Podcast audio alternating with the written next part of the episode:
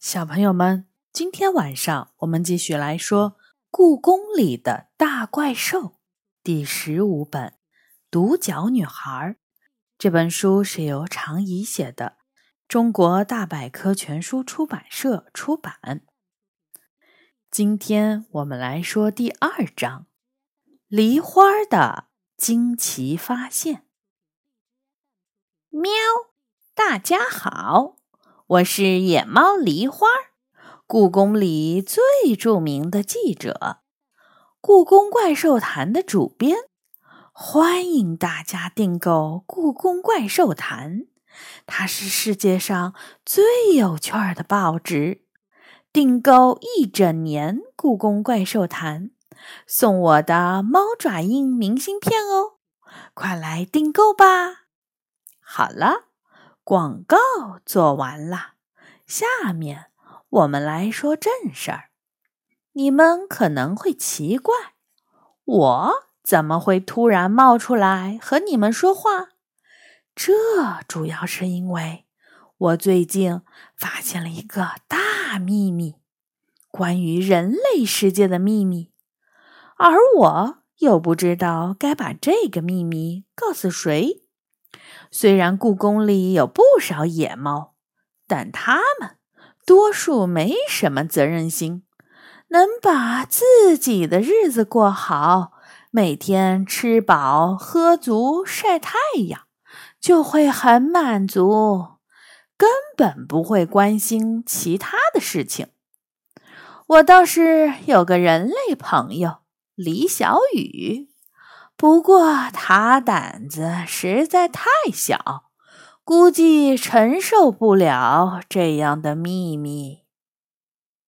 我把这个秘密憋在心里，只不过几天的时间，我就受不了了。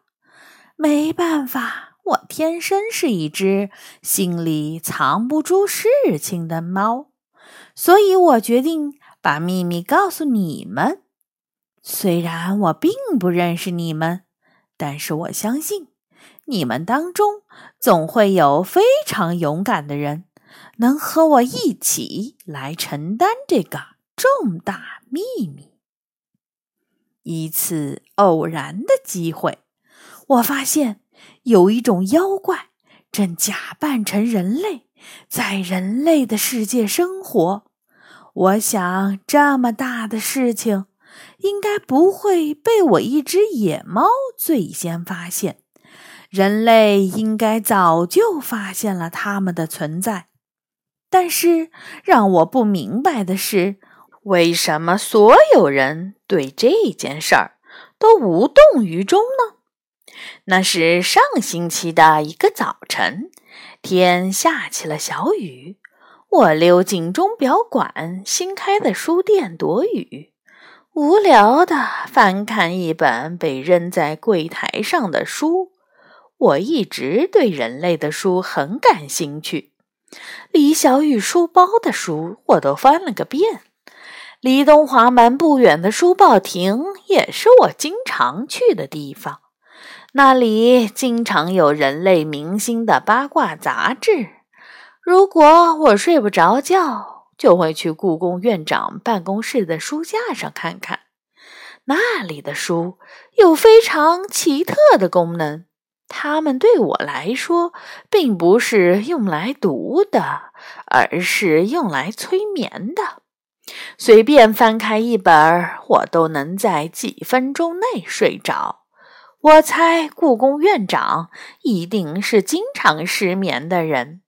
否则，为什么摆了满满一书架这样有催眠功能的书呢？它们简直就是印刷出来的安眠药。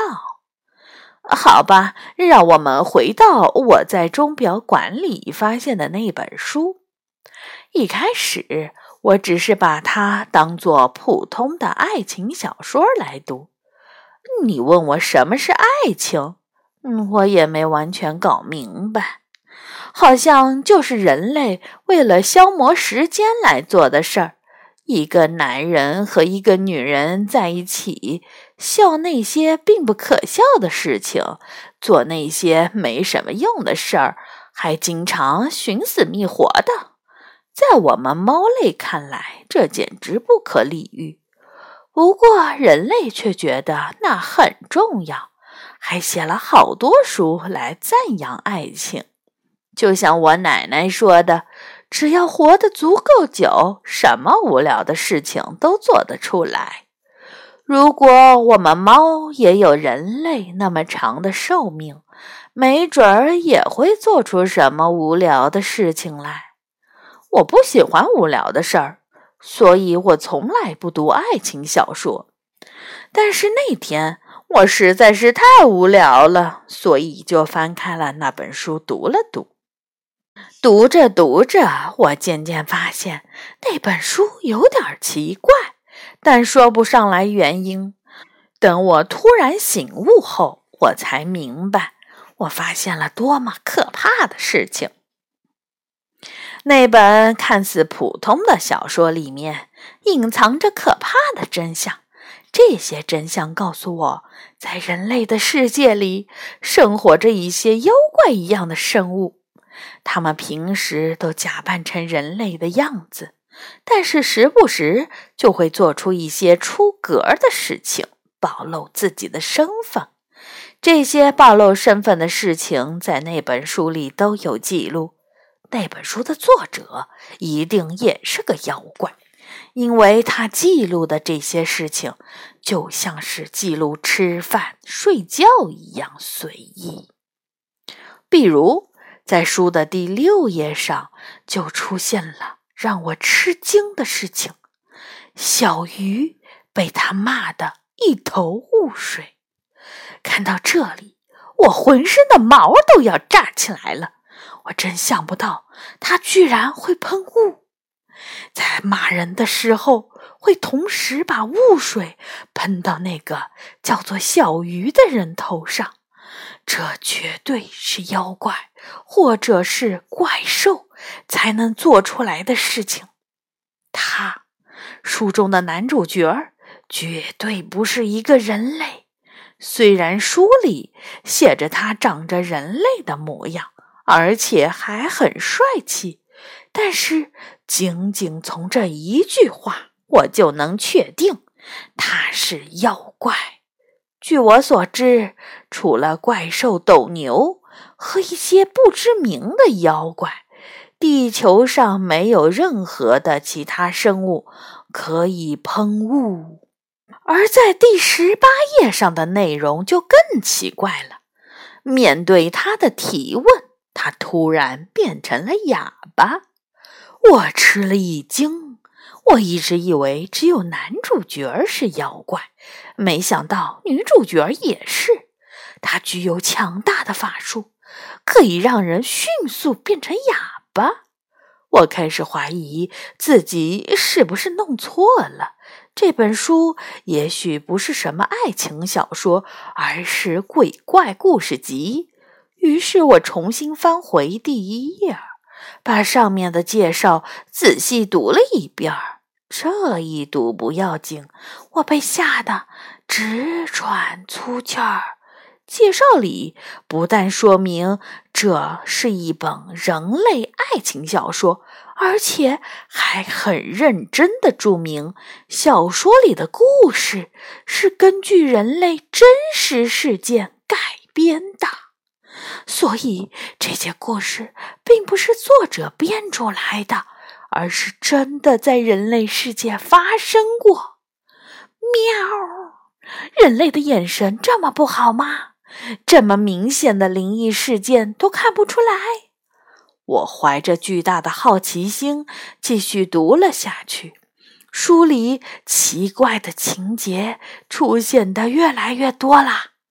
第二十三页居然出现了，他们去了两三个公园，坐在哪里都躲不开人们的眼睛。读到这里，我有点想吐。我无法想象一个椅子上到处都是人类眼球的公园，但是小说里的男女主角却对这件事情毫不吃惊。他们烦恼的只是怎么在这些眼球里挤出一个能坐的地方。但是椅子上眼球实在太多了，他们找不到空地儿坐，最后只能不高兴的回家了。要是我遇到堆满了眼球的椅子，我一定会吓得疯掉。人类世界有那么恐怖的公园吗？我似乎听李小雨提过，大型的游乐场有叫做鬼屋的地方，所有人进去都会吓得尖叫。难道他们去的就是鬼屋？看到这里，我深吸了几口气儿。说实话，看这么可怕的书，真的需要很大的勇气。但是我决定继续看下去。我很好奇结尾的地方，书里面的普通人类能不能发现这两个妖怪的存在？如果他们能发现，我今天晚上可能就不会做噩梦。后面的情节还有很多奇奇怪怪的地方。比如，在第三十九页，每当珍妮出现，他的眼睛就会一直跟着他，直到他消失在图书馆门口。我能想象得出，男主角那对圆圆的眼珠飞在空中，跟在女主角身后的场景。要是我亲眼看到，我一定会吓得。尖叫出声，可是书里那些普通的人类却像没看到一样。没人对一双飞在半空中的眼球好奇吗？而女主角的法力也得到了展现，她施展了隐身术，并当着所有人的面儿在图书馆的门口消失。当故事进展到六十六页时，作者终于承认女主角是妖怪。这时候，珍妮身上出现了一种光和热，那是天性中的正义感。看，女主角发光了，她还能发出热气，就像一个大火炉一样。我猜想，她一定是个火妖。就像传说中的油光，但听说油光只有脑袋上会出现小火苗，它全身都能发光发热，所以还是书里的妖怪本事大。作者认为他是一个有正义感的妖怪，不过谁知道呢？妖怪最擅长伪装自己啦。整本书已经被我读了大半，男主角和女主角终于拥有了爱情那种东西，想要生活在一起了。在书的八十九页上，珍妮用那双会放电的眼睛看着他，他的心砰砰直跳。我相信，无论谁看到这里，都应该明白，女主角是个妖怪。人类的眼睛怎么可能发出电波呢？而且再看看男主角，他已经被电的心跳加速，快要没命了，却还是一副很高兴的样子。我是一只见多识广的猫。对人类、怪兽、神仙们的生活都有研究，但是我从来没有研究过妖怪们是如何谈恋爱的。这本书大大增加了我在这方面的知识。但紧接着，更可怕的事情发生了。就在第九十页上，珍妮把手交给他。他紧紧地握住，满脸微笑。我吓得浑身发抖，实在理解不了这件事儿。无论是人类、动物还是怪兽神仙，似乎都有互送礼物的习惯。大家会把好东西送给自己喜欢的同类，比如野猫之间会送小鱼干、罐头什么的；人类之间会送鲜花、巧克力什么的。但是，像书里这样，女主角把自己的一只手送给了同类的事情，我连听都没听说过。我有点好奇，接受了对方这样恐怖的礼物后，男主角会存放在哪儿呢？盒子里还是冰柜里？夏天的时候怎么保存呢？要是腐烂发臭了怎么办？这种事情就算告诉了龙大人，他也不会相信吧？他虽然活的时间久，但从来不关心妖怪的事情。就算把这本书拿给他看，估计他也只会嘲笑我相信人类瞎编的故事。钟表馆书店外仍然乌云漫天。雷声大作，我犹豫了几秒钟，翻开书页儿继续阅读。然后我看到了更可怕的地方。他告诉他，玫瑰园里的鲜花，它会是中间最美丽的一朵。总有一个懂得美的人来为它停留。女主角被变成了玫瑰花了。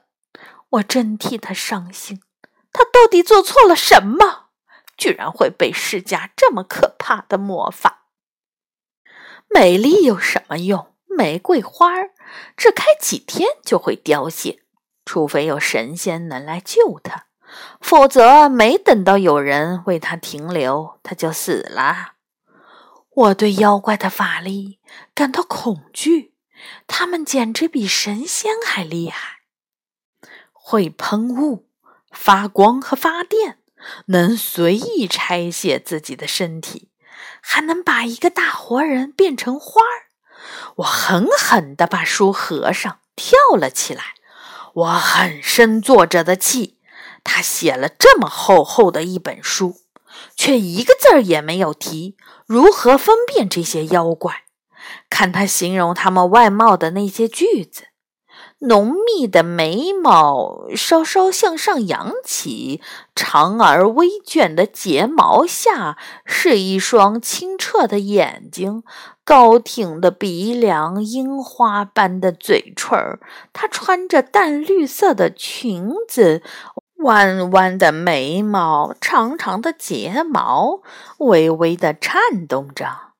白皙无瑕的皮肤透出淡淡的粉红色，这哪里是在写妖怪？这样的描述和童话里的人类王子和公主毫无区别。屋外的雨恰好这时候停了，阳光透过了云缝洒下来。我快步跑出了钟表馆书店。来到了温暖的阳光中，伸了一个大大的懒腰，想要把书里那些令人害怕的情节全部忘掉。我跑回珍宝馆，正好赶上了吃早餐的时间。所有的猫都围在食盆的周围，我挤出了一个位置，大口大口地吃了起来。其实我的胃口不太好，刚才看到的东西仍然让我的胃有些难受。但是如果想忘掉什么不好的事情，吃东西对我来说总是最管用的。我想我这辈子都不会再看爱情小说了。妖怪为什么会假扮成人类？这和我们猫族有什么关系？反正我平时接触的人就那么几个：李小雨、杨永乐、珍宝馆的管理员们。让我安心的是，他们一看就是普通的人类。我从来没有看到过他们喷雾、发光、发电，眼球飞来飞去。现在我把这个秘密告诉了你们，这个故事的读者们。对于人类，我只能帮到这里啦。剩下的事情要你们自己去解决。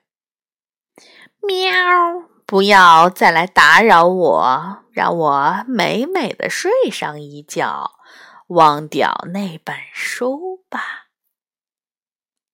好的，小朋友们，这一章呢就结束了。第二章是非常有趣儿的一章，嗯，它是在用梨花的这个角度来写了一件梨花认为的事情。嗯，大家也可以把自己代换到一个东西上面来看我们平时的生活。比如说，如果你是一个灯泡，如果你是一颗闹钟，嗯，好的，下一次我们会来说第三章《天狗的小名儿》。小朋友们，晚安。